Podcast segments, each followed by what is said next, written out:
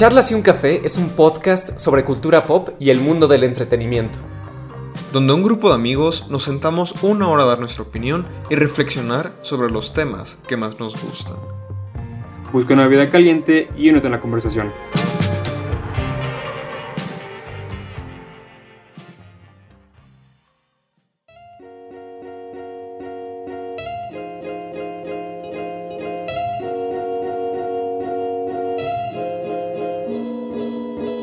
Buenos días, tardes o noches, dependiendo a qué hora lo estén escuchando. Y sean bienvenidos a otro excelente podcast de charlas y un café. Ya vamos por el episodio número 17. ¡Wow! ¡Wow! 17, ¿Quién lo diría, no? 17 episodios 17 entrando episodios, ¿eh? en sus casas. Como diría Jos en el episodio pasado. Sí. Bueno, no 17 literalmente. episodios. No. 17 episodios y en ninguno de toda la historia de Charlas y un café los, estos, los participantes han estado en la misma habitación. Siempre ha sido Eso por vía sí. remota. Tiene que haber un episodio especial donde estemos todos reunidos. Claro que sí. Va a haber una super. Cuando esto acabe, ¿Qué tan.? va a haber una pero- fiestota de Charlas y un café. No, o sea, no, o sea, yo digo que, que haya, no, no que vaya a haber. O sea, yo propongo que haya. Va. Pero si estamos aquí nada más nosotros tres de charlas y un café. ¿cómo No, no, no, a- pero en la misma recámara. Ah, Sí, ya, sí. ya, ya, ya.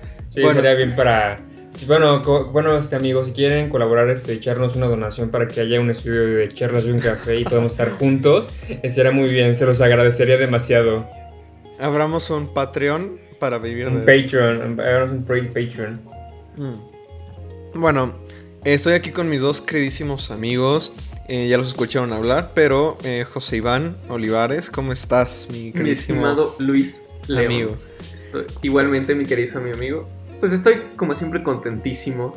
Porque Charlas un café es un lugar tan mágico que está en nuestro corazón y que siempre me trae mucha felicidad. Y ya sé que siempre lo digo y me, me vale madres. Lo voy a decir, lo voy a decir otra vez. Hoy tenemos un señor temas. Como siempre, un, Un temazo. temazo. Es que para justo son temazos, Sí, o sea, no es Jos como todos son que... temas. Ojo, O sea, no es como que uno sea inferior a otro, todos No, superiores en güey, sí. todos, todos son increíbles. Güey, si ves así la vida, está muy, está muy padre, ¿no? Así ver la vida. Mm, bueno, está bien, voy a seguirte la corriente. Wow. Bueno, Isaac Vázquez, mi otro queridísimo, amiguísimo. ¿Cómo estás? ¿Qué cuentas? Isaac G. Vázquez para ti, amigo. Nah, tú eres... No, ¿cómo era? ¿Isaac? Sí. Isaac, soy Isaac Nolan. Este, yo estoy bien, amigos. Este, yo estoy bien. A ver, este, igual saben que me entusiasma estar otro episodio con ustedes. Y pues, amigos cafeteros y cafeteras, eh, me, me encanta saber que nos están escuchando en estos momentos. Vaya, ya sea como dijo mi estimado Luis en la mañana. Bueno, es medio Luis hace rato en la traducción, ya sea mañana, tarde o noche. El punto es que nos están escuchando y eso nos hace felices saber que tenemos espectadores y vivimos con ello. Entonces, como dijo ya el señor Jos, sin, Sí. sin repetir, a darle a este señor temazo. Órale. Bueno, eh, rapidísimo, solo quisiera hacer unos pequeños avisos. Eh, ya tenemos la página de Facebook. Bueno, la tenemos ya desde hace como dos semanas para cuando estén escuchando esto, pero Sí. de nuevo, este, eh, e- estos episodios los grabamos de una forma que no nos permite estar tan actualizados con lo que pasa en la realidad. Pero, pero ya está la página de Facebook de Charlas y un Café, que es literalmente Charlas y un Café. Recuerden que también está el Instagram y el Twitter, pero bueno, eso va hasta el final. Eh, yo estoy con una taza de café, haciendo honor al podcast y mi- mi- Los mi- tres, los tres creo. No, Bueno, Isaac- Bueno, Isaac yo, yo, yo- yo- saben que yo, yo doy el café, o sea, no es personal, pero yo doy el café, el sabor nunca me dio satisfacción, entonces yo siempre traigo una taza de té. Ah, Está bien, está bien. Ojalá que Pero- con ese comentario no estemos asustando a las marcas para que nos patrocinen de café. ¿Por Yo- qué? Pero ¿por qué no puede ser té también? O sea, digo, Ay. a mí una cafetera- Compañías de té también que patrocinen. Pero bueno, es que se llama Charlas y un Café, ¿no? También podemos promocionar charlas. Bueno, Eso sí. bueno, o sea, bueno, abramos una sección de, cha- de charlas y un, ya sea un jugo, un refresco, un té, yo qué sé. Y una cosa, abrimos nuestro OnlyFans y empezamos así. de, Por 3 dólares, ten una charla con nosotros. ¡Woo! Este, güey. Sí, güey. Sí sabes que, bueno, ya, ¿para qué Sí, decir? sí sabemos, sí sabemos. Sí sabemos. ¿Para qué pero sirve? bueno, pasemos a este tema.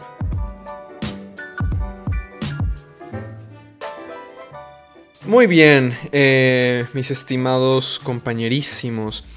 El tema de hoy es uno que, bueno, ya lo había propuesto hace un tiempo, que se trata de por qué no jugar videojuegos. Y eh, quizá valdría la pena explicar un poco, este, o sea, bueno, como a qué nos referimos con este tema.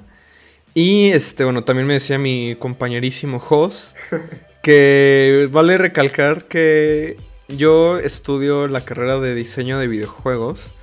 Entonces quizá por eso es un tema que a, a- a mí me... mm, Que dominas, ¿no? Y te gusta mucho. Bueno, quisiera, no sé si domino, pero por lo menos me gusta mucho Sí sabes. esto. Ah, bueno. Y eh, si alguna vez alguien se ha pasado por mi canal de YouTube, que es Postmortem Videojuegos, pues es algo de lo que hablo muy frecuentemente.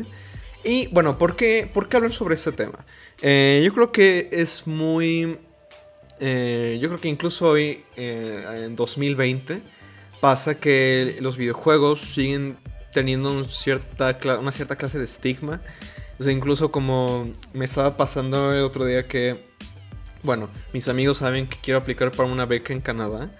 Este, de, Ok. escri- de escribir para. Bueno, la carrera es escribir para televisión, cine y videojuegos. Cine A mí me interesa la parte de videojuegos.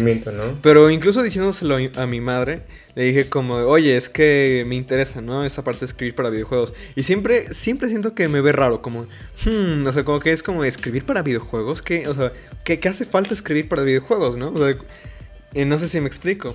Y pues yo creo que ha pasado que hemos, como que gran parte de la mm, cultura popular sigue eh, en esta, sigue con esta imagen de los videojuegos como un, un mero pasatiempo, un matatiempo, incluso algo que te Sí. quita como de tus responsabilidades. Y pues sí está también esta parte de la violencia, la adicción, que no vamos a meternos en eso en este episodio, quizá en otro episodio eh, podría ser un- una temática, porque de hecho tengo varios profesores, una maestra que ella sí sabe bastante más de eso. Y con mucho gusto, bueno, aunque no los conozco yo, ni, ni tampoco Isaac, este, la invitación está ahí, con muchísimo gusto lo recibimos. Pero no, más que nada, el tema, eh, como lo quisiera tratar el día de hoy, es por qué la gente, o por qué, por qué no es tan fácil, por qué luego nos privamos de jugar videojuegos y por qué sí deberíamos jugarlos. Por qué hay cosas, hay propuestas innovadoras, por qué hay cosas que nos pueden hacer redescubrir este medio tan amplio, este mundo tan increíblemente grande que siempre, no es por nada, pero siempre que le platico a las personas que casi no saben de videojuegos, todo lo que implica hacerlos, todo, todas las ramificaciones que hay dentro de, dentro de esta industria, dentro de este medio, dentro de este, como le quieran llamar, se sorprenden. Porque, pues eso, no es tan sabido todo lo que implica el mundo de los videojuegos como si lo puede ser con eh, el mundo musical, el mundo del cine, el mundo de otras Arquitectura, industrias. pintura, sí. Sí. Bueno, abriendo paso a lo que quiero decir yo, en sí, se puede decir que los videojuegos también pueden ser ya un arte, ¿no? Porque en sí están dando una narrativa y están contando... Es que sí hay muchas discusiones todavía, incluso dentro del propio, entre los propios académicos de videojuegos sobre el tema del arte, el tema de si no es arte, bla bla. De nuevo, tampoco me gustaría entrar mucho en ese tema. Para mí sí lo son, pero también solo quisiera recalcar algo que también alguna vez este un, un profesor mío dijo y me he quedado mucho con esa idea, que es que yo creo que en vez de tener que valorar cualquier medio dado como, o sea, en vez de que digas que todo lo que se hace en ese medio es arte, es de que algunas cosas pueden ser arte. Porque no todas las películas son arte, Ah. no todos los libros puedes decir que son arte, no todas las pinturas puedes decir que son arte, pero bueno, No eso, de nuevo, ese es otro tema. Sí. Es que hay muchas matices en las que nos podríamos meter, o quizás que así es como yo lo percibo, pero disculpen, sigan eh, hablando. Bueno, yo quiero decir que a mí sí me gustan los videojuegos, o sea, a mí me fascina jugar videojuegos, vaya. Pero honestamente hace mucho que no los juego porque, pues, ya que son dos, tres años que no tengo consola de videojuegos, entonces, pues ese, por ese motivo no juego videojuegos. Y en sí hay varios videojuegos que, pues, sí me dan ganas de jugar. Inclusive en la PC, pues, tengo oportunidad, pero honestamente sí están un poco caros. Entonces, como que, bueno, o sea, o compro un, o compro un gusto, un entretenimiento, o compro pues, responsabilidades, ¿no? O sea, se me sale la Justo, balanza. justo. Eh, No es sea, que, pero no es que, pero, o sea, lo que voy, o sea, no es que no me guste jugar videojuegos, así, repito, me gusta jugar videojuegos, inclusive mi primera consola que tuve fue un Wii, después tuve la 360 y luego la PS4 y este en sí pues eran horas de entretenimiento, ¿no? Y puede que haya un juego que es como que más entretenimiento y puede que hayan, que hayan otros videojuegos que sean como dije anteriormente un arte, vaya, porque lo que importa es lo como la narrativa que tiene el videojuego, vaya. He visto igual tutoriales, inclusive Luis este me ha dado varias listas de de juegos, vaya, al que puede aplicar. Por ejemplo, Journey, yo no lo he jugado, pero me dan ganas de jugar ese juego. O sea, se, ve que hay una narrativa ahí, cómo implica la narrativa, la jugabilidad es la propia narrativa. Y pues bueno, o sea, sin más que, sin más que dar puras vueltas, vaya. Yo digo que el videojuego sí puede ser un arte que lo, que lo subestiman a veces. Pero, ¿vos? O sea, yo creo que justo lo que platicaba Isaac, a mí me pasa, bueno, yo desde muy pequeño he jugado videojuegos, son algo que también me gusta, me gusta mucho. debo decir que, bueno, últimamente no he jugado tantos. Eh, bueno, ahorita como que para eh, informarme sobre este tema empecé a jugar dos, porque bueno, tengo el Xbox Game Pass, yo tengo ahorita el Xbox One, que ha sido de... Eh, que para quien no sepa, bueno, rápido el Game Pass es algo ah, que tiene Xbox que está bastante bien. Yo es algo que recomiendo mucho porque de nuevo, los videojuegos tienden a ser muy inaccesibles, que es ahorita yo creo que algo en lo que vamos a pasar, pero pero el Game Pass por cuántos son 200 pesos al 200 pesos tienes 100 juegos Sí, es como un Netflix, sí los tienes que descargar, eso sí. Todavía no es por streaming, porque el tema de hacer streaming de videojuegos todavía está muy en, pañales, pero cada vez estamos acercándonos a ello. Digo, además por, digo, por el tamaño, no sé, por sí, es lo que pesado que son los archivos, ¿no? Y por el, por el tiempo de respuesta, porque una película, pues eso, como no interactúas con la película, tú le estás viendo. Bueno, Bandersnatch. No, no Bandersnatch no es una película. Es, un videojuego. pero bueno. es entretenimiento interactivo. Pero no es una película. ¿Qué estaba diciendo? Con la película no, interactúas. Em, no estás interactuando de una manera eh, inmediata, vaya. O sea, de nuevo, también hay gente que dice que sí interactúas con el arte en el sentido de que tú cuando estás, digamos, viendo una película o leyendo un libro, sí está ocurriendo un proceso mental muy complejo en tu cabeza de interpretación, de tener que desglosar esos los elementos, pero obviamente no estás respondiendo directamente a ese producto. O no tienes como, creo que yo lo definiría bien como, tú no tienes como control o acción en lo que ocurre en la narrativa, o sea, por ejemplo. Y, es por eso que justamente en los videojuegos, como tienes que estar respondiendo constantemente, el streaming se hace más complejo porque tiene, que, tiene que estar corriendo una velocidad pues inmediata, ¿no? Porque si no, eh, se siente incómodo. Sí, sí, sí. Pero ya me desvié. No, no te preocupes. No, no te preocupes. Se nota, lo he dicho, sé que a Luis le apasiona mucho. Y bueno, justo regresando, es, o sea, para documentarme en este tema, empecé a jugar más videojuegos. Yo ahorita tengo el Xbox One. Y lo que pasa es que creo que uno de los problemas, yo diría que es la inexas, inexas, bueno, que inaccesibilidad de los videojuegos. de los videojuegos es que unas son muy caros o sea, la verdad, por ejemplo, el tener una, una comprar una consola, por ejemplo, la otra vez dije, oye, pues hay, hay ciertos juegos, por ejemplo, de, del Switch, que, ah, pues, no sé, me da mucha curiosidad jugar el Super Mario Odyssey, el Breath of the Wild, bueno, el Zelda Breath of the Wild. Pero ¿cuál es el problema? Esa madre cuesta 11 mil pesos. Entonces, lo que pasa es eso. Hay, hay mucho, o también, por ejemplo, el PlayStation The Last of Us, Shadow of the Colossus, eh, The Last Guardian. En general, que son videojuegos que necesitas comprar otro, otro sistema que es muy caro para poder jugarlos. Creo que esa es una de las cosas. Y otro también es que yo creo que la percepción de los videojuegos cambia dependiendo de las generaciones. O sea, por ejemplo, siendo los videojuegos como un arte, un medio como muy nuevo, podríamos, relativamente a comparación, que serían los videojuegos tienen como 40, 50 años. 50 años más o menos. 50 años, ¿no? Ya. Sí, el cine o es que se, debate mucho de, cuál fue el primer videojuego, pero, o sea, para cuestiones prácticas es como, bueno, vamos a decir que es Punk 1972. Sí, 72. Este, sí, 72. Eh, entonces sí son 50 años. Eh, justo, justo. Y, o sea, el cine le dobla la edad. Entonces estamos hablando de que no solo eh, es o sea, digamos que está en pañales, digamos que todavía está en pañales, o sea, falta mucho por explorar o desarrollar a futuro. Sí, hijo, o sea, más que un medio joven de exploración, yo lo veo en la recepción del público, o sea, como el cine tiene el doble de la edad, o sea, uno de los eventos televisivos como más famosos son los Oscars. Entonces, aunque la gente no vea mucho cine, en las, en las pláticas de entre, entre familiares, pues sí existe el de, ah, eh, ah, pues es que ya viste los Oscars o cuando estudias cine, Sí. pues todos ubican a cierta, a cierta gente, a los directores de cine que tienen mucho renombre. Y pues el ver una película es una actividad que la gente considera normal como ir al cine. Sin embargo, Bueno, no. sí. bueno, no. O sea, es como, ah, fuiste a ver al cine, ah, ok, ¿qué viste? O sea, por ejemplo, No, pero me refiero, o sea, ahorita que dijiste directores, o sea, honestamente, o sea, no creo que todo el mundo conozca directores, o sea, nada es como que un paréntesis Pero, entre comillas, pero bueno, sí, pero es, o sea, es mucho más probable que alguien te Sí. ubique a Guillermo del Toro Bueno, que un diseñador de videojuegos, por ejemplo, como Hideo Kojima. Entonces, Claro. en ese caso, estamos hablando de que el jugar videojuegos no solo es, como, como dec- decía Luis, es una actividad que lo consideran solo para niños, sino algo que te, básicamente luego te decían, deja de jugar videojuegos, estar sentado todo el día porque te vas a quedar pendejo.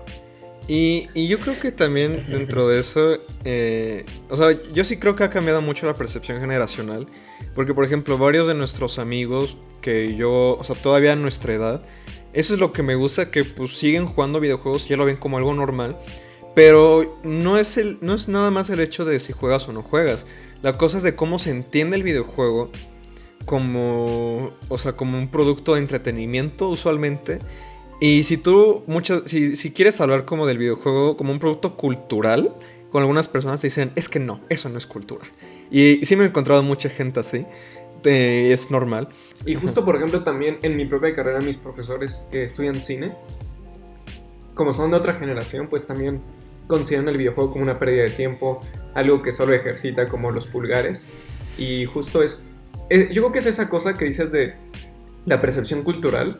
Yo me he dado cuenta de eso, pues porque Luis me ha recomendado varios juegos, cosas que me han llegado al alma, que más tarde mencionaré, que justo es la posibilidad de, de los videojuegos, de que hay videojuegos yo creo de corte más, como diríamos, autoral, independiente, que Sí. exploran otro tipo de temáticas y que se alejan del simple entretenimiento, que no está mal, ojo, o sea, jugar videojuegos por entretenerte no está mal, Sí, todos claro. lo hemos hecho, pero justo están las cosas que abren las posibilidades de historias un poco más complejas, de, de mecánicas un poco más, podríamos decir, poco comunes, ¿no? Como, como me decías, los walking simulators, como Firewatch, de literal, caminas, o sea, eso haces en el juego, caminas.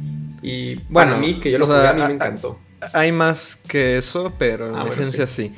Y pues, por ejemplo, eh, en una reunión que una vez estuve con, con una persona, y me acuerdo que me decía como, oye, usted, bueno, tú que estudias esto, ¿no? ¿Qué opinas de The Witcher 3? Eh, y se me hizo muy curioso porque... Ah, sí, sí, sí. Bueno, The Witcher 3, para quien no lo conozca, es una... Bueno, de hecho está la serie en Netflix de The Witcher, pero antes de la serie estaba en los videojuegos y antes de los videojuegos estaban los libros. Pero The Witcher 3 fue muy popular y es un videojuego que está muy cargado hacia la historia. Y entonces esta persona que me estaba diciendo es que toda mi vida había estado jugando como, no sé, Fortnite, Call of Duty, estos videojuegos que son puramente, por puramente, digamos, este... Es que no quiero, no quiero menospreciarlos porque tienen su valor, tienen un valor muy importante del, del entretenimiento, del ocio, de, de estimulación. Pero la cosa es que The Witcher 3 está contando una historia, una historia que tiene, o sea, de hecho también es, muy argumentado, aunque eso, de nuevo, hay muchos matices ahí, que los guiones de videojuegos son mucho más largos que los de una serie de televisión, que una película, porque hay horas y horas y horas y horas y horas de diálogos que se tienen que grabar para un videojuego, porque es un contenido extremadamente grande. Bueno, algunos son muy grandes, hay otros que son más pequeños. Entonces, The Witcher 3 tienes que es un videojuego que le está contando una historia a una persona. Y lo primero que me dijo la persona con la que estaba hablando me dijo: Estos son los verdaderos videojuegos. Le dije: A ver, ok, ok. o sea, es- ya hoy en día puedo, puedo refutar ese argumento. Sin embargo, entiendo por qué lo dice. Y lo entiendo porque yo alguna vez estuve en su posición. Yo sí estuve en una posición en, en la que yo más de pequeño, pues sí, jugaba el Wii principalmente, cosas de Nintendo, Mario, Mario Galaxy. Estos videojuegos que a mí me gustaban mucho por, por- por Juegazos, pura, juegazos. pura cuestión de... mm, ¿Entretenimiento? vamos, a, vamos a decir entretenimiento. O sea, como una estimulación más este de, de los sentidos, voy a decirlo así. Em, Sin embargo, llegó un punto en el que me empezó a dar pena jugar videojuegos. Porque me decían, oye, ¿por qué juegas eso? Como que eso te va a dejar de gustar cuando seas más adulto. Y dije, ah, sí es cierto. Entonces como que tuve una, un- una etapa de renegar los juegos. Y de pronto descubrí otro tipo de videojuegos que tenían historias. Y cuando descubrí, dije, güey, hay videojuegos que tienen historias, hay videojuegos que, que, que- tienen temáticas como entrecomilladas de adultos, tienen personajes, que tienen esta narrativa y tienes como estos mundos basados en, en- en cosas reales. Dije, wow. Y ahí fue cuando completamente me clavé en esto y me llevó al camino en el que estoy ahora. Y, y- pues sí, o sea, sí lo entiendo porque dije, yo cuando descubrí que los juegos podían hacerme sentir o podían contar cosas que son equiparables, bueno, diferentes, diría, que cosas del, cine o que un libro, dije, de aquí soy. Y me llamaron la atención porque justamente los videojuegos cuentan las historias de una manera diferente. Porque eso también es otro debate, por aparte, de, de la cine. De si los videojuegos copian mucho del cine o no. Sí, o sea, en estos momentos sí lo hacen mucho. La en cinemática. ¿no? Por ejemplo. Pero ha sido un paso natural para que desarrollen su propio lenguaje, porque no, no es lo mismo que veas una película a que tú juegas un videojuego, porque el videojuego te hace, el, el videojuego te hace partícipe, te hace un cómplice. Necesita que tú lo estés jugando para ser completado. Y la película tú la pones y no importa si estás mirando hacia acá o hacia allá, va, va- va a reproducirse. Eh, ¿Me explico? Sí. Y no sé qué, qué opina Isaac, pero. o bueno, seguramente estamos de acuerdo que justo el énfasis del lenguaje. O sea, las artes tienen su propio lenguaje, eh, la literatura, pues obviamente es el lenguaje escrito. El cine es, estamos hablando de imágenes en movimiento. Estamos hablando de, por ejemplo, si hablamos de palabras que son los planos, de, de frases que son las escenas y de, básicamente, de historias que son las películas o los cortometrajes.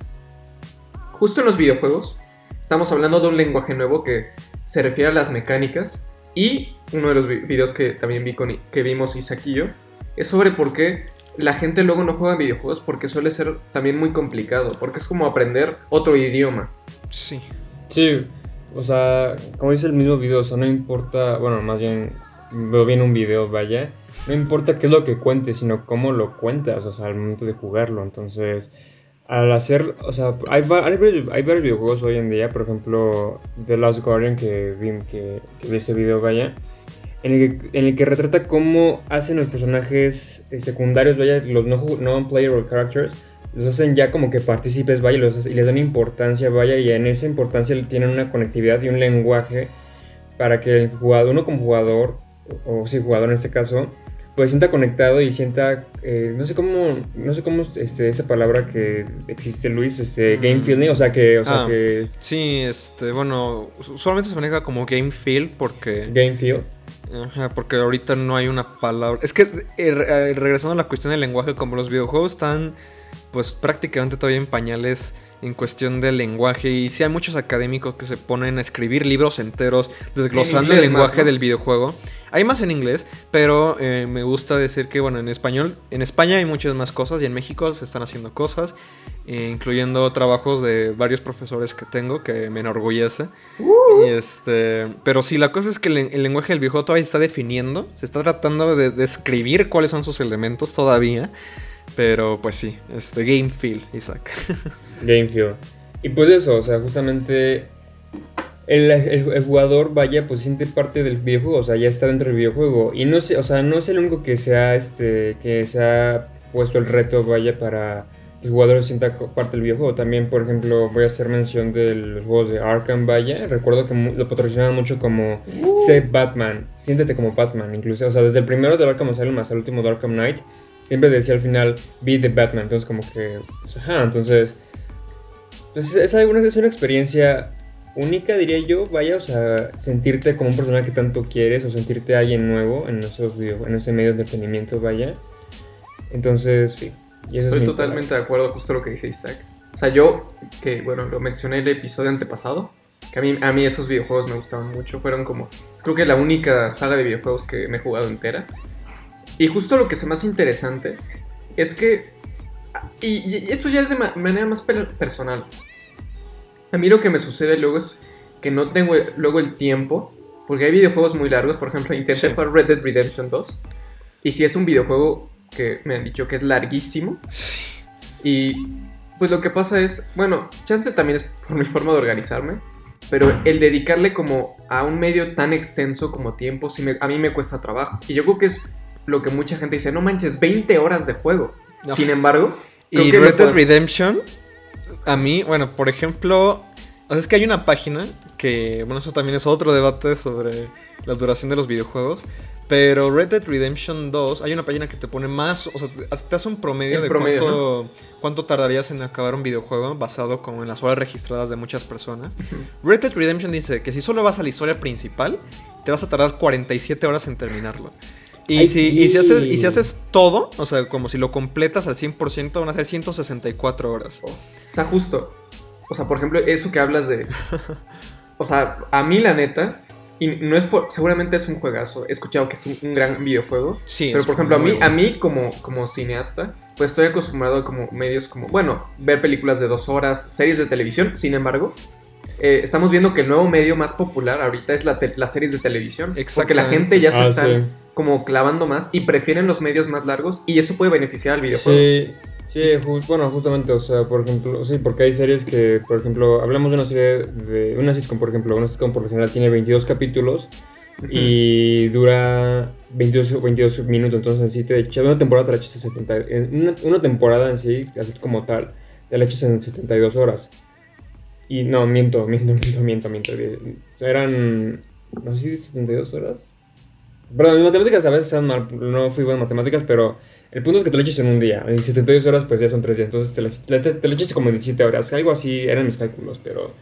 Es justo eso, o sea, la, la- la audiencia, la audiencia quiere, eh, quiere que no acabe esto, no quiere terminar, vaya, y quiere más, más y más, quiere expandirse más a dónde lo va a llevar. Y justamente es lo que tiene la magia del videojuego, ¿no? Inclusive, o sea, hoy en día, lo que me gusta a veces del mundo abierto, vaya, bueno, cuando tenía consola, me gusta, me- eso me gusta del mundo abierto porque podías explorar cualquier parte de- del mapa que te ponían, ya sea, por ejemplo, en Arkham, la ciudad de Arkham o Gotham City, en Assassin's Creed eh, Syndicate, que explorabas Londres de 1800, que a mí me encanta, a mí me encantaba jugarlo. Grande Theft Auto, que exploras ya, tan- ya sea, Los por Santos, ejemplo, Los Santos o Vice City, eh, Liberty City, que, vaya, o sea... Bueno, el son, jugador son- siente- son el jugador parodias si- de ciudades reales. son, son- son parodias, pero el jugador se Sí. siente libre de explorar, es libre de explorar cada detalle, cada detalle que el desarrollador o el diseñador se tomó el esfuerzo de hacer. Y eso es padre, ¿no? O sea, cómo te tomas la libertad de explorar cualquier parte del mundo, cualquier parte de estos mundos. Y a mí es lo que me, es lo que a mí me gusta mucho del mundo abierto explorar. Sí, y justo lo de las series es algo que se ha estado discutiendo mucho porque eh, por mucho tiempo como que el videojuego estaba tratando de emular la estructura de una película. Sí. Pero yo sí, yo creo firmemente que la estructura de los videojuegos es más parecida a la de una serie de televisión. Eh, precisamente porque dices del- de, de la, una de la, de la longitud. Este, porque pues, estos, estos videojuegos son. Hay videos que son larguísimos. Y justo lo comentábamos en el episodio del mito de la, de la duración en los medios de entretenimiento. que pues sí, hay videojuegos que yo creo que sí ameritan que sean así de largos. Porque so- la construcción que tienen de la historia, lo que te piden de que vayas explorando el mundo para irte familiarizando y que luego te pegue más a ti como jugador cuando llegas a un punto de la historia muy avanzado, creo que eso es invaluable e inter- o sea, no se puede cambiar por nada. Sí. Sin embargo, no todos los videojuegos hacen eso. Y hay muchos juegos que son largos por ser largos, porque se tiene esta concepción del videojuego como producto. Como, o sea, porque al final del día, como dices, cuestan muchísimo. O sea, los videojuegos. Hoy en día ya los videojuegos se van a costar 1700, 1800 pesos. Sí, en mis Y tiempos entonces- costaban 999. Chance es lo que estaba pensando cuando me estaba bañando. Ojo. Eh, es por ejemplo la devaluación también de la moneda Sí, del sí, peso sí, mexicano eh, que tiene mucho tiempo. Pero sí, o sea, o sea, la neta es como, como que sí te duele. Si no juegas tantos videojuegos o no estás tan clavado, es como, no Exactamente. 1600 pesos por un videojuego. Sí, entonces dices que me dure, ¿no? Pero Sí, la cosa es que el software, o sea, todo lo que implica hacer un videojuego es está muy, muy. Es muy difícil, es Ah, muy duda, complejo y cuestan. O sea, hoy en día los presupuestos para hacer videojuegos incluso superan los de hacer películas. Y eso es algo que mucha gente no sabe. Incluso lo que ganan los videojuegos ya ha superado a muchas otras industrias como el cine, como la música. Eh, los videojuegos es una industria que mueve muchísimo dinero. Pero lo que voy con esto es que entonces uno como jugador, si no le dura más de 20 horas los videojuegos, dicen, ay no, qué, mal, qué basura de juego. Lo curioso es que las historias de los videojuegos casi nunca se completan. De hecho, hace poco salió una noticia de que The Last of Us Parte 2, que es uno de los videojuegos narrativos más importantes que salió este año, tuvo un porcentaje de, de ¿cómo se dice? De que lo hayan completado del 40%. Y dijeron, eso es mucho. O sea, ese es un porcentaje alto para que la gente haya completado la historia. Porque las historias de los videojuegos casi nadie las completa. Y entonces a mí se me hace una hipocresía que mucha gente diga, ay, es que está súper corto el juego. es como, güey, ni siquiera lo terminas. O sea, ¿de qué te quejas? No, sí, justo. O sea, esos videos, por ejemplo, en YouTube que proliferan mucho, que es completar X videojuego al 100%. Yo ah, creo que en mi vida he, acabado un juego al 100%. No sé, creo que es por... también eso vemos. Ah, o sea, en una película es, bueno, te sientas, ya la acabas, ¿no? Pero, o sea, en el videojuego tienes como, ah, bueno, la historia principal y luego tienes las side missions. Las, ajá, Que yo como jugador, ¿qué es lo, qué es lo interesante? ah, bueno, no, yo de, o sea, de que lo hayan completado, me refiero a que hayan completado la ah, historia principal. Ah, ok, No, no de que lo hayan completado al 100%, o sea, yo ah, casi sí, porque, completo sí, porque, al 100%. Y sé, porque igual como que, o sea, ajá, o sea, juegos 100%. No, no, no, no. Diría, o sea, diría, diría que el único juego que he completado al 100% fue el de The Amazing Spider-Man 2, porque en sí, está la historia y en sí están otros, otras misiones secundarias que son como caca, entonces en sí no, no, sé, no, sé mucho, entonces diría que es el único juego que he completado 100%, porque inclusive, por ejemplo, los volvemos a Arkham rápido. Los juegos de Arkham, tienes que completarlos, tienes que completarlos al 100%, recolectando todos los acertijos de, los premios del acertijo. Entonces, la neta, eso está de la chingada, no lo vas a completar y punto, se acabó. No, no lo vas a completar los acertijos. Sí, bueno, justo este, ya para finalizar como el tema anterior, pues eh, lo que iba con lo que los videojuegos se parecen más a las series de televisión es que tienen más esta parte de que los puedes jugar y dejar de jugar. O sea, el diseñador casi no, no vas a saber cuándo lo vas a, cuándo lo vas a empezar y cuándo lo vas a dejar de jugar. Lo vas a jugar en varias sesiones. Y es como una serie de televisión que la ves en varias sesiones y una película la sueles ver de una sentada, ¿no? Aunque hay videojuegos que eh, más recientemente, gracias al, movimiento independiente, que se ha hecho muy fuerte, que se hizo muy fuerte en la, década pasada, que han salido propuestas que duran dos o una hora, que en lo personal son los juegos que más me tienden a gustar. Porque incluso yo, aunque me gusta jugar videojuegos, no me gusta jugar muchos juegos largos. De hecho, es muy raro que me ponga a jugar videojuegos muy largos porque incluso a mí me da flojera. Este, porque eso es, este, invertir mucho de tu tiempo. Es lo mismo que como si fueras a tomar un, libro muy largo, ¿no? Dices como no manches, o sea, es un, es un compromiso, tengo que dedicarle muchas horas y puede que me canse, pero y entonces esperas que valga más la pena.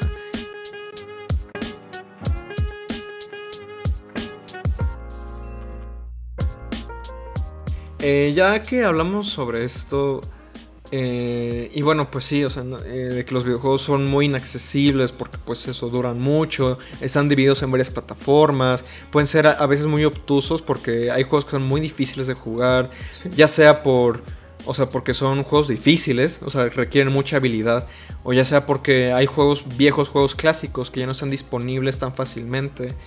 Este... De nuevo, todos esos son temas en los que yo me podría aventar tres podcasts de siete horas. Pero quizá ya como a lo, que quería llegar con todo esto es... Em, pues entonces, ¿cuáles son los videojuegos que sí valen más la pena jugar para ustedes? O sea, ¿cómo le dirían a las personas que dense la oportunidad de jugar más videojuegos?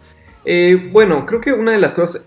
Bueno, ya, ya empezamos hablando como este estigma. Creo que después una de las cosas que funciona para meterse al mundo de los videojuegos y explorar narrativas nuevas es tener gente que, te recomiende cosas. O sea, Luis, por ejemplo, ha sido como esa persona que, me ha dado como una lista de juegos como más de corte autoral, independientes, donde justo exploran como mecánicas distintas que yo no estaba acostumbrado. Que bueno, justo por ejemplo los Walking Simulators, eh, un juego que, a mí me encantó, que es de los primeros independientes que he jugado, que es Firewatch, donde bueno, utilizaba esto de, bueno, la exploración del bosque, eh, el conectar como con un personaje a través del audio por, todas las cosas que te cuenta. Y bueno, eh, a mí el inicio que se me hace magistral, que es básicamente es puro texto. Entonces ese tipo de videojuegos que, bueno, normalmente en tus Call of Duty, en tus FIFAs, eh, probablemente no harían eso porque chances por un miedo de que, oye, es que, ¿cómo, ¿cómo, es un videojuego donde literal, o sea, te vayas como un poco más lento y seas como videojuegos más contemplativos? Y creo que es justo ese tipo de mecánicas de videojuegos que que son muy buenos de explorar, al igual que en el cine. Porque Sí, es que mucho eso también, perdón, parte del, más que nada del riesgo económico, porque de nuevo, los Sí. videojuegos es muy complicado hacerlos, requieren muchos este, recursos y es siempre que sacas algo al mercado es un riesgo muy, muy cabrón. O sea, hace poco estaba leyendo un libro que se llama A Mind Forever Voyaging, eh, The History of Storytelling in Video Games. Que bueno, es un libro que está, está bien, no, no es la gran cosa. Pero justamente siempre recalca eso, que al comienzo se... Como que el primer siglo, o sea, en el primer siglo, en el, eh, me- mejor dicho, los, videojuegos del siglo XX, eh, se, se tiende a reconocer que eran mucho más innovadores, mucho más frecuentemente, en, con presupuestos grandes. Porque, pues, este, los videojuegos eran producciones más pequeñas, como que se, se pueden dar más lujos, vaya. Se pueden dar más lujos de hacer más estas exploraciones como de, ah, vamos a hacer un videojuego que, que haga esto nuevo, ¿no? Y es por eso que se, se- tiende a reconocer que en los noventas fue cuando surgieron muchísimos géneros nuevos, surgieron muchísimas franquicias que hoy en día siguen teniendo secuelas.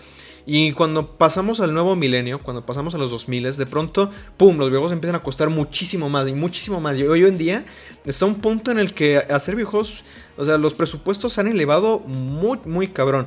Y por ejemplo, hace, esto ya fue hace 7 años que salió el nuevo Tomb Raider, bueno, el reboot de Tomb Raider, este, que es una de las sagas más conocidas por la gente, porque hubo película y por Lara Croft, La Lara que fue un Croft. ícono. Igual Resident Evil, ¿no? Igual. También Resident Evil.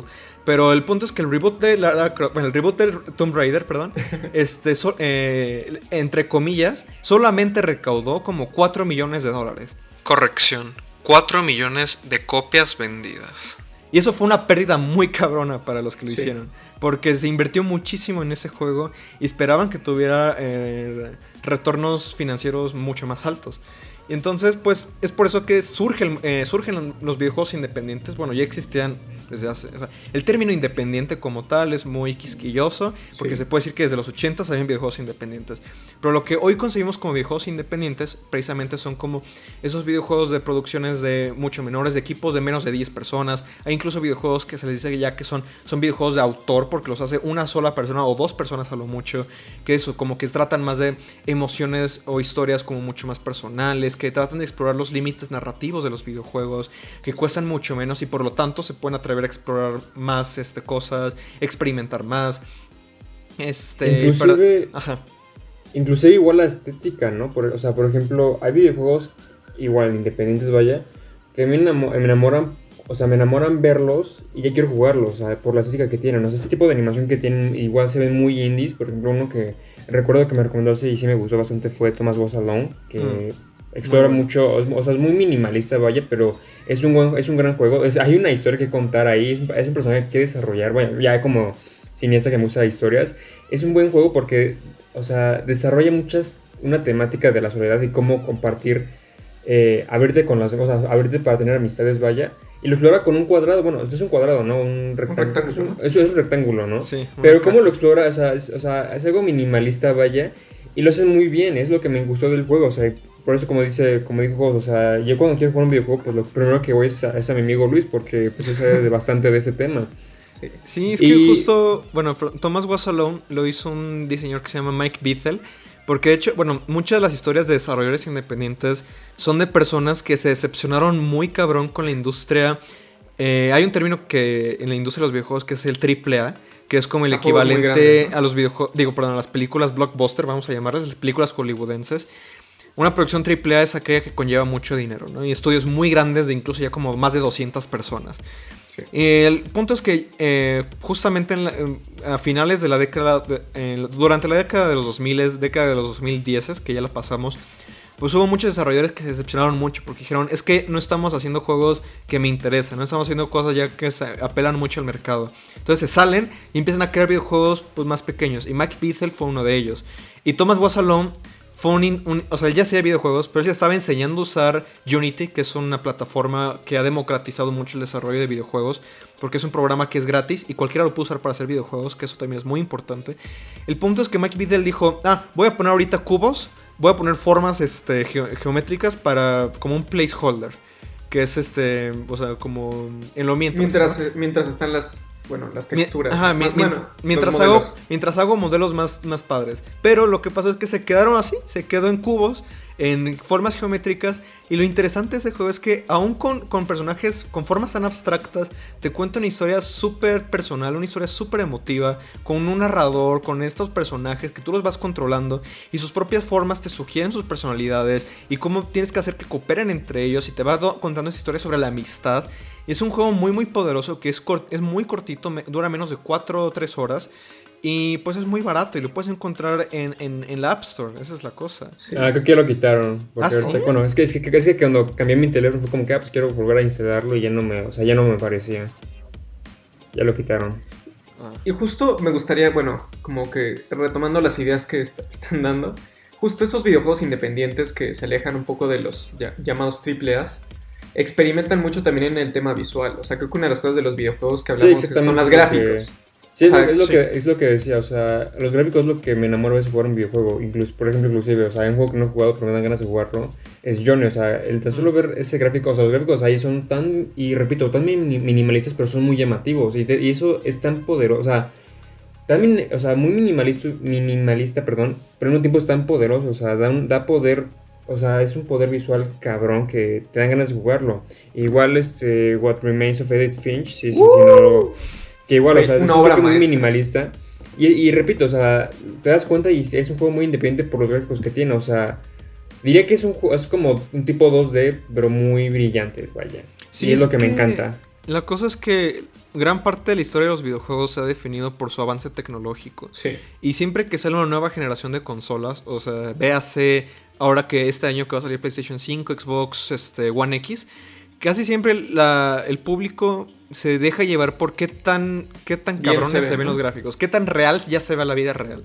Y eso también, eh, de nuevo, eso es parte de por qué los juegos se han elevado tantos. Porque cada vez se tienen que superar y superar y superar tecnológicamente.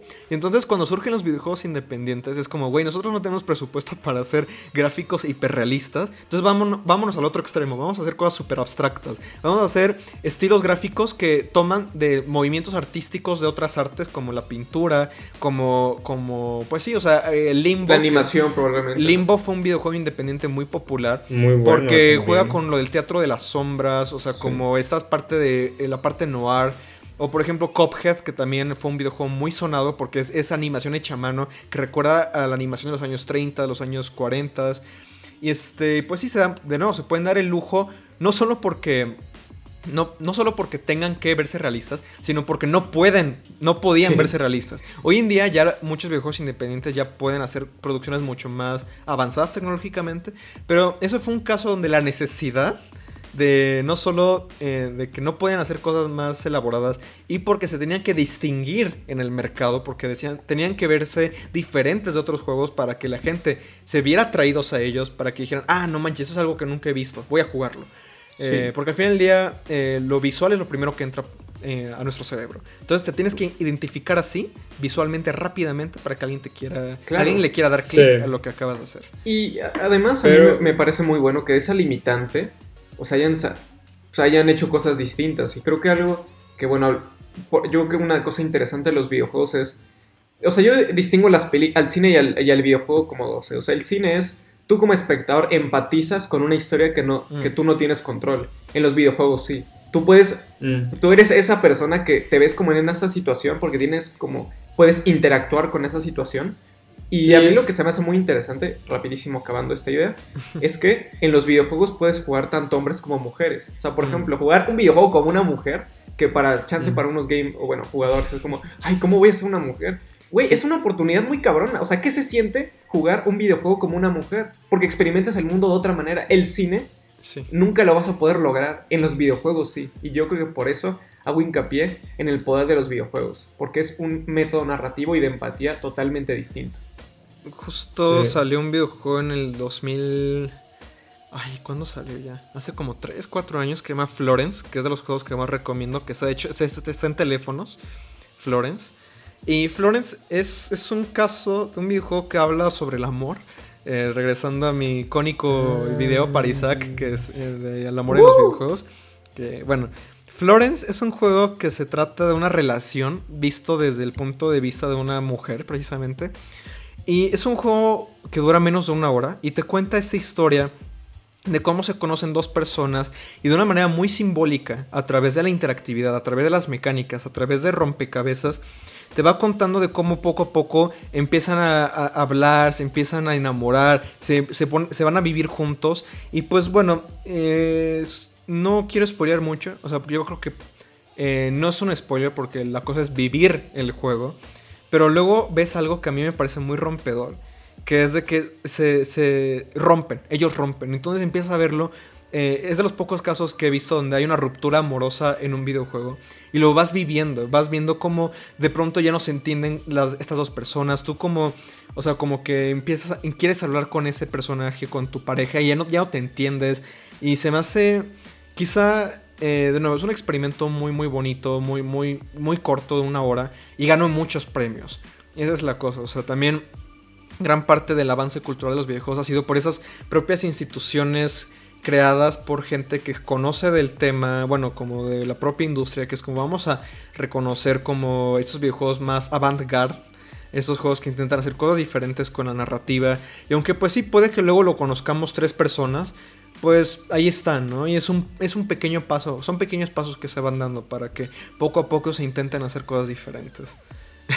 Perdón. Este... No, sí, sí, está, está perfecto. O sea, gracias por. Me dio muchas ganas de jugar Flores. Es que lo vi. Sí, es que. Justo, miren. Miren, después me lo compro. Miren, cafeteros y cafeteras no con solo escuchar a mi amigo Luis, no les dan ganas de jugar el juego. O sea, es lo que a mí me da ganas. O sea, ya, ya, lo, o sea, yo lo escucho y ya me dan ganas de jugar. O sea, es que cómo lo expresas, Luis. O sea, es tan increíble que dan ganas de jugarlo. Igual un, juego que me. Está tirando el pedo. Un juego. Está tirando el pedo. Un juego. En, lo, sé, lo, sé, lo sé coqueteando aquí en. Aquí en. Aquí en ahorita. El programa, en, el presente, ajá, en el presente. Un juego igual que me recomendó igual Luis y me gustó cómo. O sea, cómo lo expresaba fue el, uno que. Uno que dijiste. Creo que fue el año pasado. Outer Wilds. No recuerdo. Ajá, que, o sea, que dijiste que era ya para ti el mejor videojuego de la puta historia de los videojuegos. No, no, no dije que era para mí el juego de, de los mejores juegos que había jugado. Está muy bueno, no lo he acabado, eh, pero está, sí está muy bueno.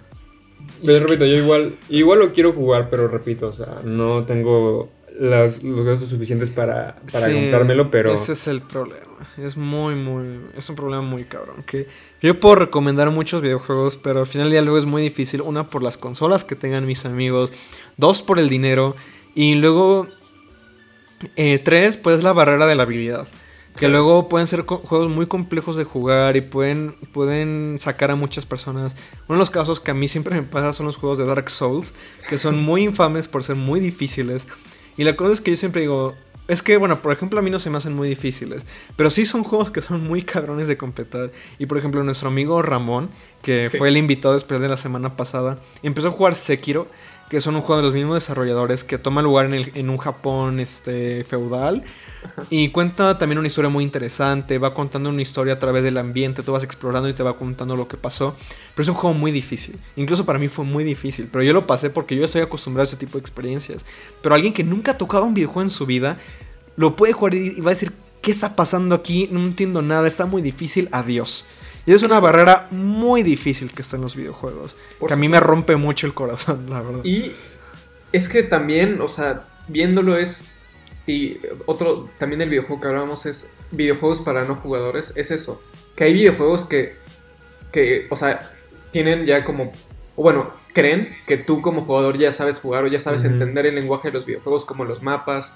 Eh, por ejemplo, jugar juegos 3D la cámara, que es todo un lío, Por ejemplo, a mí los shooters, las primeras, las primeras veces que los jugué me costaban muchísimo trabajo por cómo, mover, cómo mover el arma. Hay mm. gente que los empieza a jugar y empieza a disparar a lo así. No, y hay gente que se marea con los juegos 3D. O sea, bueno, con los juegos en primera persona. O sea, los videojuegos en primera persona es un término eh, robado de la literatura, pero se refiere a que estás viendo la acción desde como digamos que digamos que tú eres la persona o sea, la cámara, tú, o sea, tú lo ves desde o solamente ves, solamente ves, solamente ves los brazos y la pistolita que vas cargando nada más. Y a mucha gente les marea eso. Incluso eh, una vez, bueno, mi papá, él de pequeño jugaba muchos, bueno, eh, él, él, sí juega mucho, él sí jugaba juegos, pero los videojuegos más modernos que requieren que tú muevas una cámara virtual, dice que se le hacen muy complejos.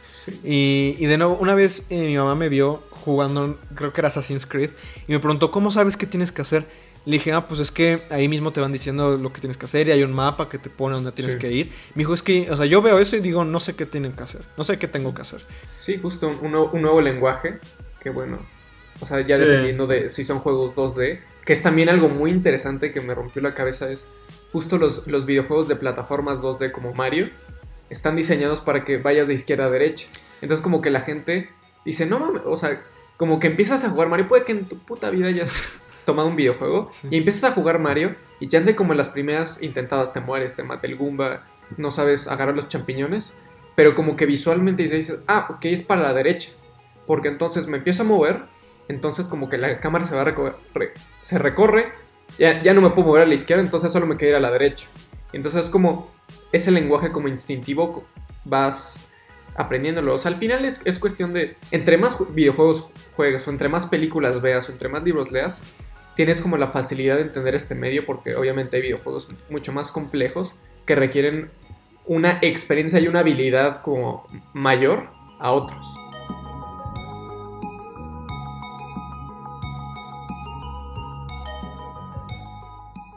Bueno chicos, perdonen, este tema la verdad me, me pongo a hablar y hablar. eh, para- bueno, así es siempre, ¿eh? yo siempre que estoy hablando con mis amigos me, me- me Oh. apasiono muy cabrón con hablando de este tema. Este, entonces creo que no, no les sorprende que muchas cosas ahorita que estaba diciendo. De hecho, hace poco estaba leyendo un cómic que es Understanding Comics de Scott McCloud, que se pone a hablar como del lenguaje de los cómics, de sus elementos más principales y de todas esas cosas. Y me encantó el final del cómic porque me identifiqué mucho. Porque ya después de que pasan esas 200 páginas de Scott hablando sobre el potencial de los cómics y del lenguaje de los cómics y lo que pueden hacer los cómics, llega, o sea, se, se regresa como a su estudio y entra su esposa y le dice como de, así, esto, lo que acaban de leer, así es diario conmigo. O sea, de, de esto hablamos diario. y, yo me identifico mucho porque yo podría hablar diario sobre esto como todo el día. Y este... Y pues bueno, eh, supongo que ahorita ya lo, último a lo que quisiera llegar, eh, teniendo en cuenta que hay muchas cosas de las que podría todavía hablar, es bueno, o sea, ustedes de las cosas que han llegado a jugar, ¿qué recomiendan? ¿Por qué los recomiendan? Y de nuevo, como abrirle la puerta a los escuchas que quizá no se han dado la oportunidad, o quizá todavía tienen esta idea de los videojuegos más como, ah, sí, es que eh, es un videojuego de matar, ¿no? Es un videojuego que no me aporta nada culturalmente. ¿Qué, cosas les recomendarían a personas? Así como yo les empecé a introducir juegos a ustedes, ¿qué, o sea, ¿qué les dirían a las personas que casi no se abren a, a jugar videojuegos? Para empezar, eh, bueno, bueno, ya más bien para concluir, ¿no? Pero repito, o sea, yo en sí no he sido, no he sido tanto, o sea, no he tenido tanto apego en los videojuegos, o sea, sí he tenido varias experiencias, pero no he tenido tanto, tanto apegue. Y uno de los juegos que, pues sí me llegaron como a gustar, o sea, disfrutarlos, fueron los, fueron los Uncharted, que son como el Indiana Jones o Lara Croft, vaya. Muy buenos, la verdad, o sea, honestamente dejando de lado la historia, pues la acción, o sea, la acción está, bueno, o sea, es, padre jugarlo. Inclusive eh, Arkham City igual me gustó bastante. Perdón, mi, mi conocimiento de videojuegos es un poco escaso, pero así videojuegos que diga, ah, no, ya sé cuál, ya sé cuál me mamó bastante, sí. Eh, Heavy Rain, Heavy Rain es que me recomiendo bastante, muy bueno, la verdad. Eh, son de estos tipos, son de esos videojuegos que básicamente no, o sea, sí controlas el jugador, vaya, así más bien tú como jugador sí controlas el personaje, pero en sí tú tomas, tú tomas las decisiones que haces, o sea, te ponen la opción de, eh, de hacer tal acción y ya la acción, la acción que vayas a tomar afecta la historia y va continuando, ¿no? Hay un juego igual que me pasó igual, bueno, que es, es la misma dinámica, es este Until Dawn, que este ya es más de terror, vaya, eh, Heavy Rain es más de drama, es más de drama, pero muy bueno, vaya, y, He- y Until Dawn es misma temática, pero un poco más de terror. Me decepciona un poco al final, pero es misma temática, que son que es tú como jugador vas controlando al personaje y ya te aparecen opciones y es el efecto mariposa. La decisión que vayas a tomar es lo que afecta a la historia. Y es una dinámica muy buena. De dato curioso como historia, yo cuando jugaba Heavy Rain le comenté con mis como que, güey, este juego está muy bueno, me está gustando, que no sé qué. Y le dijo, ah, qué padre que está gustando, yo lo jugué y me gustó bastante, la verdad, bla, shala, shala. Y me dijo, ah, pero al final el asesino es tal, y como que, hijo de tu puta madre. No, no fue, no fue nuestro amigo Muto. Ah, Carlos. fue, fue, sí, cierto, fue Carlos, nuestro amigo Carlos, que fue como que, ah, al final el, el, el asesino es tal, y como que, no mames, neta. Eh, Sí, me arruinó la experiencia. Entonces, como que, hijo de tu puta madre. Y sí, o sea, repito, o sea, hay videojuegos que, que no puedo jugar. Porque, o, ya son- o porque no tengo consola, porque son de, de generaciones pasadas. Un juego que me dan ganas de jugar es Silent Hill. Dicen que es uno, uno de los Mm. mejores videojuegos que, de terror que se han hecho, tanto el 1 Sí. como el 2. Y justamente, ah, es que de nuevo, el tema de la conservación de los videojuegos es un tema aparte que también podría hablar por una hora más aquí. Pero de justamente cómo luego las compañías no, no, no facilitan que los clásicos de los videojuegos se puedan jugar tan fácilmente. Y luego cuando los vuelven a sacar, lo sacan de una manera súper obtusa. Eh, un, un, caso ahorita reciente muy sonado fue el de la colección 3D de Mario, que recopila Super Mario 64, Mario Sunshine, Sunshine. y Mario Galaxy. Pero solamente va a estar disponible por una ventana de tiempo muy específica. Y encima son ports. O sea, ports se refiere a cuando tú vuelves a sacar un juego Tú sacas un viejo que salió en una consola o una plataforma originalmente y ahora está disponible en otra plataforma. Pero lo que dicen es que están muy mal optimizados, o sea, hace que básicamente copiaron y pegaron el código, por así decirlo, de una manera muy, muy, muy simplona. Y hay formas ilegales mucho mejores de jugarlos. Que eso es, eso es horrible. Wow. Muchas veces para jugar a videojuegos clásicos tienes que recurrir a la piratería, se, le, se, les llaman emuladores, que tú juegas juegos clásicos. Y así es como luego muchas veces yo he jugado cosas clásicas o de que me bajo un videojuego clásico de una tienda virtual, pero no se puede jugar fácilmente en Windows 10. Entonces tienes que bajar parches creados por la gente de la comunidad y tienes que instalarle cosas que pues no son oficiales para que se pueda jugar bien. Y pues bueno, o sea, los Silent Hill es un caso de que la compañía que lo sacó, que es Konami, o sea, ha hecho un trabajo pésimo para restaurar sus juegos. Cuando salió la colección HD de Silent Hill dicen que fueron malísimos porque, Sí, sí, me porque arruinaron muchas cosas de los originales y se han perdido la historia. Y bueno, es también otro tema muy, muy Sí. extenso. Y ya, sí. bueno, ya para, ya para- para concluir, yo, yo para concluir yo y darle paso a Jos y a ti también. eh, igual los videojuegos de Leo me recuerdo que me gustaron bastante. E inclusive el que más recuerdo con cariño fue el de la saga de, Scar- de- de Skywalker, digo, de Star Wars, Mm. vaya. Y allí ya me estoy adelantando a, a Qué Skywalker. belleza, qué belleza. Eh, Güey, eso- Esa- o sea, eran, eran, eran, eran horas de entretenimiento igual. O sea, Indiana, Lego Indiana Jones, Lego Batman, Lego Star Wars, Piratas del Caribe. Y ya todavía el que disfruté bastante fue el de Lego Marvel, el primero. Pero ya me dejaron de gustar cuando empezaron a hablar. Fue como que, ah, Ujú. no sé, se me decía, ya se me decía como que una manera gratuita de narrar en forma de Lego. Pero no sé, me rompió el corazón, me rompió el corazón. Y. Sí. Ah, Among the Sleep también recomiendo Among the Sleep. Y ya. y ya. Y ya. Bah. Eh, bueno, pues, o sea, justo lo que decía, yo desde, desde muy pequeño sí he tenido consolas. Dato curioso, mi primera consola fue un PlayStation 2. Entonces ahí me pedía, por ejemplo, me pasaba horas jugando al Battlefront 1, el juego de Pac-Man. eh, y ya, bueno, de ahí vino eh, un 2007. O sea, yo, yo tuve el Wii, me lo regalaron de, de, de Navidad. Y justo fue ahí cuando pues, tuve mi comienzo con, con los juegos de Mario, porque yo siempre quería jugar juegos de Mario. Eh, lo- luego les comentaba a mis a- aquí estos dos que hay una historia que lo- luego les, les- les dan mucha risa que yo de pequeño no sabía que los juegos de Mario solo eran para Wii. Y fui en un Ah. tianguis me compré un juego de Mario para PlayStation 2 güey es que estaba horrible porque era como Yoshi en la portada con una manopla y decía Super Mario Bros. Y luego te ibas a la contraportada y era como imágenes del Super Mario del NES no o sea pinche estafada y, y me acuerdo Yo llegué a mi casa y era como no este juego no se puede jugar y yo oh puta madre Yo creo que ibas a decir que cuando te comiste un champiñón ibas a crecer. Ah, no, qué pedo. No.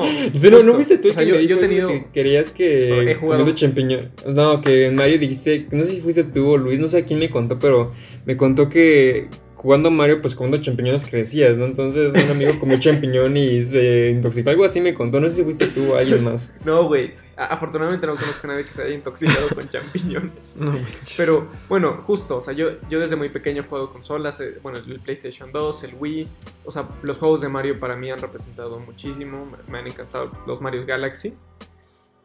He jugado, bueno, el 360, los juegos de Arkham que a mí me han encantado. Y bueno, un poco más reciente, pues con lo que me ha recomendado Luis, los juegos como más de corte autoral, eh, Firewatch, Oxenfree, eh, Tacoma y bueno, yo creo que es de mis videojuegos favoritos de toda la historia, que es What Remains of Edith Finch.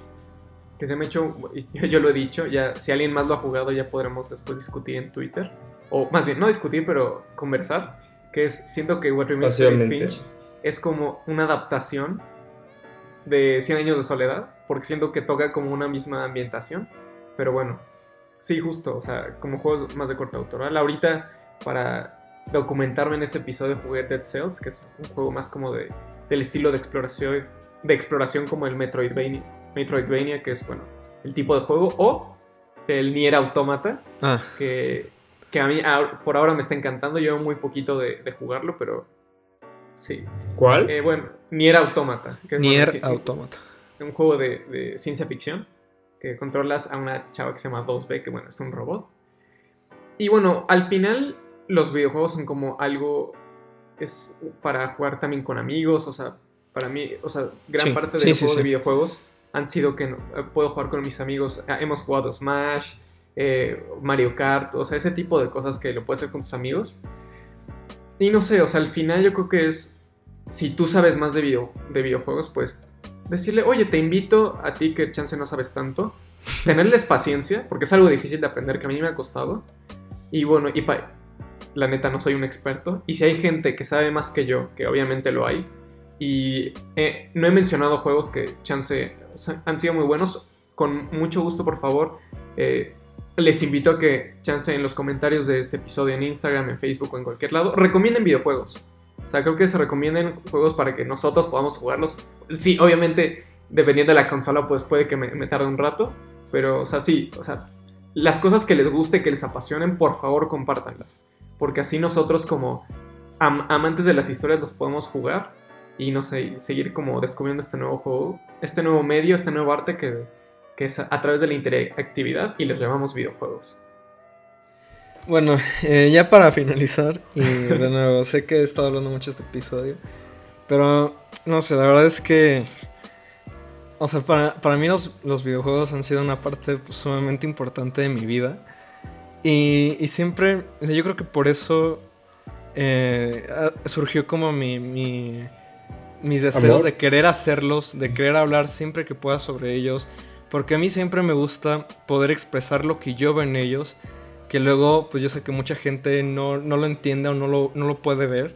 Porque pues también es algo que he hablado con varias personas de que para entender más o para entender realmente los videojuegos creo que hace falta jugarlos.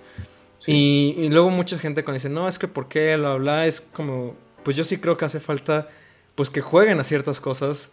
Porque no es lo mismo que me digas como, ah, es que la, el cine es un medio súper cabrón, bla, bla. Sí. Y alguien- Nunca has visto una película. ¿no? Y, y alguien que solamente no se ha visto la película de Peppa Pig, te va a decir como, no mames, ¿qué, qué pedo? ¿Qué está pasando aquí? ¿Qué? ¿Eso existe? Ay, seguramente hay películas de Peppa Pig. Oye, seguramente es una obra cinematográfica. No, no es cierto. Pero, no sé, a mí la verdad es que, o sea, bueno, Bueno, como- si, si se lo proponen, sí, güey, eh, ser. aunque en este aunque en este episodio quise sí enfocarme en la parte de videojuegos narrativos, pues sí es cierto que los videojuegos no necesitan historias, porque, o sea, tienen una forma de expresarse muy única que pues sí, la verdad no depende que haya una historia, pero la, la razón es porque creo que es, pues, es algo que llama más la atención ahorita a personas que no juegan tantos videojuegos. Y pues sí, también es la parte social, porque hay, muy, hay, hay videojuegos que conectan personas de, de formas muy únicas. Por ejemplo, está Journey, que es un juego que maneja el tema de multijugador de una, una forma muy, muy excepcional, que conecta a dos jugadores de manera aleatoria y no, se pueden, no pueden hablarse de una forma muy, este, muy... Compleja. Ajá, se- sino que re- se, se recurren como a símbolos, a esa parte del lenguaje corporal, del movimiento, y eso es algo muy bonito. Y la cosa es que es eso, como cada vez que intento hablar de estas cosas, como que siempre hay unas personas que se me quedan viendo raro, pero no me importa, porque ya estoy acostumbrado, y ya estoy acostumbrado a querer hablar sobre esto, porque pues al final del día, este, pues, hay, hay videojuegos que a mí me han marcado muchísimo de una manera muy este, personal. Eh, he aprendido mucho como sobre la vida, he aprendido mucho pues de, filosofía, me han hecho llorar, me han hecho emocionarme, este, me la paso leyendo sobre ellos, me la paso pues investigando siempre, porque pues yo creo que hay algo muy muy bonito en ellos, algo, muy excepcional. Y este y pues eso, o sea, videojuegos como Papers, Please que se tratan como de un- una, una, una, una persona que está en una aduana, que está tratando, que, que está peleando como bueno, que puedes ir en contra de los oficiales que están arriba de ti por dejar pasar a personas que no tienen sus documentos en orden, porque esos personajes te mueven y dicen, wow, y dices, wow, o sea, e- e- esto me está moviendo y, y- y de nuevo, no sé cómo, o sea, podría expandirme más, pero son cosas que solamente se pueden tener en videojuegos, ¿no? O The Walking Dead, que es un, es un, es un la, versión de videojuego que también ha sido muy citada como una historia sumamente increíble, precisamente por las decisiones que tú tomas. La decisión final que es famosísima y, desgarradora. que tú tienes que cuidar a una persona, a un personaje, a un, un personaje que por más que sean pixeles, por más que sea ficción, lo sientes como algo real. Y no es, no es para nada diferente como tú ver una película y sentir algo por los personajes. Porque sí, al final día son actores, es falso, pero pues es algo que te puede mover mucho por dentro, ¿no? O por ejemplo, Metal Gear Solid 2, Sons of Liberty, que es uno de los videojuegos que más me ha marcado como persona porque me hizo eh, empezar a, cuestionar como cosas como la libertad, o sea, cosas como la identidad de uno mismo, me, hizo pensar como sobre el rol del arte como en la vida, sobre pasar nuestras memorias a, futuras generaciones. O sea, son, son, son videojuegos que me han hecho pensar sobre temas muy, muy, muy complejos, muy amplios y pues no sé, simplemente... Este... Pues eso, yo solo digo, pues tómense la este, ¿cómo se dice? Pues dense la oportunidad, porque es un mundo completamente amplio. Este, ya mis amigos mencionaron varios, yo ya mencioné varios, pero por ejemplo en, el teléfono, en, iOS, hay uno que se llama Flower, que es de los creadores de Journey, que Flower también es un videojuego bellísimo. Se trata de que un pétalo de flor y vas explorando un mundo mientras vas viendo cómo la contaminación está afectando a la naturaleza. Me parecen los mejores videojuegos que he jugado jamás. Este, está Life is Strange, está Oxenfree, que son los juegos más enfocados en la narrativa y las decisiones. Está un juego que no le puedo jugar, pero dicen que es muy bueno, que es Entiérrame mi amor, Bury Me My Love, que se trata de, creo que de, la franja de Gaza, pero no estoy muy seguro. Está Inside, un juego que es como sobre el totalitarismo eh, Gone Home, que es un videojuego en el que llegas a una casa eh, y tu familia no está y vas leyendo como sobre las cartas de tu familia y los vas descubriendo estas relaciones, las cosas que nunca te habían contado. Está If Found, que acaba de salir este año, que se trata de una persona, eh, creo que era es un protagonista que creo que es eh, no binario, creo que es una persona trans, transgénero. Discúlpenme el dato, pero también cuenta una historia sobre cómo las personas alrededor de ti no te aceptan y sobre cómo tienes que encontrar tu propia identidad en el mundo. Y The Beginner's Guide, que también es uno de los videos que más me han marcado jamás, que se trata de una persona que es un metavideojuego, o sea, que habla sobre videojuegos, porque es un narrador que habla de un desarrollador de videojuegos que estaba creando videojuegos para expresarse y luego como que te va va, se va, se va descifrando poco a poco que realmente está hablando de sí mismo. Entonces es prácticamente un formato de autobiografía de que empieza a hablar de cómo, él, él empezó a crear videojuegos para expresarse, pero luego como empezó a caer como la depresión y la gente como que quería saber qué estaba pasando con él y no sé, o sea, hay, muchas experiencias que he tenido muy únicas que este, pues simplemente no se pueden replicar eh, en una película, ¿no? Porque en el videojuego, pues al fin del día, eh, pues creo que te llega de una manera muy diferente. Y pues también para finalizar, quisiera hablar de tres libros que, eh, también creo que podrían ayudar mucho a, tener una perspectiva diferente de los videojuegos. Uno no lo he leído, pero lo quiero leer, que se llama Extra Life, Why Video Games Matter, que el sujeto de ese libro es precisamente una persona que trata de abrirle a las personas que no han jugado videojuegos esta perspectiva de por qué deberían jugarlos, qué es lo que tienen de diferente. Está Reality is Broken, que lo escribe creo que es una psicóloga, eh, la verdad no estoy muy completamente seguro de eso. Pero es un libro que eh, habla de por qué la gente juega videojuegos, qué es lo que, por qué los videojuegos nos hacen felices y qué es lo que podemos aplicar de los juegos en la vida real. Y finalmente el que acabo de leer, que, que mencioné al comienzo, que es A Mind Forever Voyaging, que no es el mejor libro, pero sí va contando una evolución a través de la historia del videojuego narrativo y cómo es que los videojuegos han, evolucionado en contar historias y por qué los videojuegos pueden contar historias de una manera que no pueden las películas ni, ni los libros. Pero bueno, este, eso es, ya, esas son mis conclusiones. Este, ya, eh, pasando como a las redes sociales, eh, José, ¿dónde te podemos encontrar?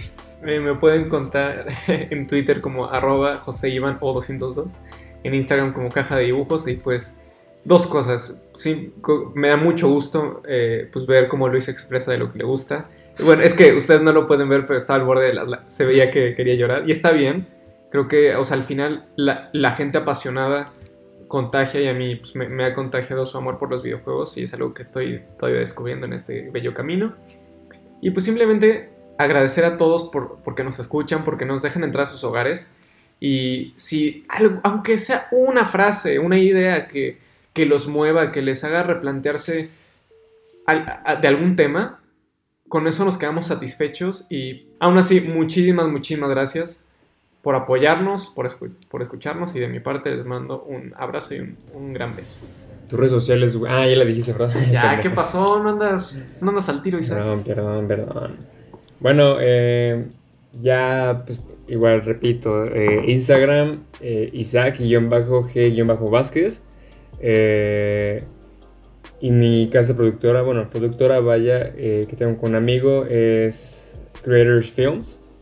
Y ya saben, ¿no? Lo de siempre. En Creators subo, subimos este, cosas de cine. Y en mi Instagram personal, pues subo fotos personales, ¿no? Y rodajes en los que voy. Tan tan. Eh, bueno, yo estoy como arroba lleón-779 en Twitter. Y este, de nuevo ahí está mi link a mi Linktree, donde están los links de este podcast. Está. ¿Qué más? Ay, siempre se me olvida. Está mi página donde YouTube. subo los pocos videojuegos que he hecho hablando YouTube. del tema. Muy mi canal de YouTube y mi cuenta de Medium, donde escribo cuentos que he hecho. A la hora de grabar esto, el día de ayer, eh, publicó un nuevo cuento. El hombre de cera. que se llama El Hombre de Cera. Y bueno, eh, en las redes sociales de Charlas y un Café, en Twitter estamos como arroba uncharlas. Eh, no escogimos el arroba, pero vivimos Pero con vivimos ello. con ello. Seguimos con ello. Y, la- y- y es este arroba charlas y un café en Instagram. Y la página de Facebook que ya mencioné es charlas y un café. También eh, yo creo que ya vamos a hacer esto de ahora en adelante, pero es- también quisiera mandar saludos a nuestros queridos escuchas, que bueno, uno de ellos es Diego Arias, que siempre nos está recomendando en su Instagram. Muchísimas gracias. Rifado. Otro Gracias, es Diego. Mi ex compañero de escuela Irving. Muchas gracias también por compartirlo. Muchísimas Y, gracias. Este, también espero te haya gustado la mención de Metal Gear Solid 2, que es, eh, es de mis videojuegos favoritos jamás. Y también muchas gracias a RubyBerry2110 por siempre dejarnos su comen- sus comentarios. Muchísimas, darle like muchísimas a nuestras gracias. publicaciones. Y, Y, pues, también. eso. y también quisiera mandar unos saludos a un café con arte que igual Mm. está de vez en cuando nos apoya, bueno, nos escucha. Muchas y gracias. también tenemos, tenemos, también tenemos otro, otros podcasters que nos escuchan, pero igual les mandamos saludos. Y hasta entonces, nosotros estaremos grabando podcast. Bye bye. Eh, muchísimas gracias a todos. Nos vemos en el siguiente episodio. Hasta luego.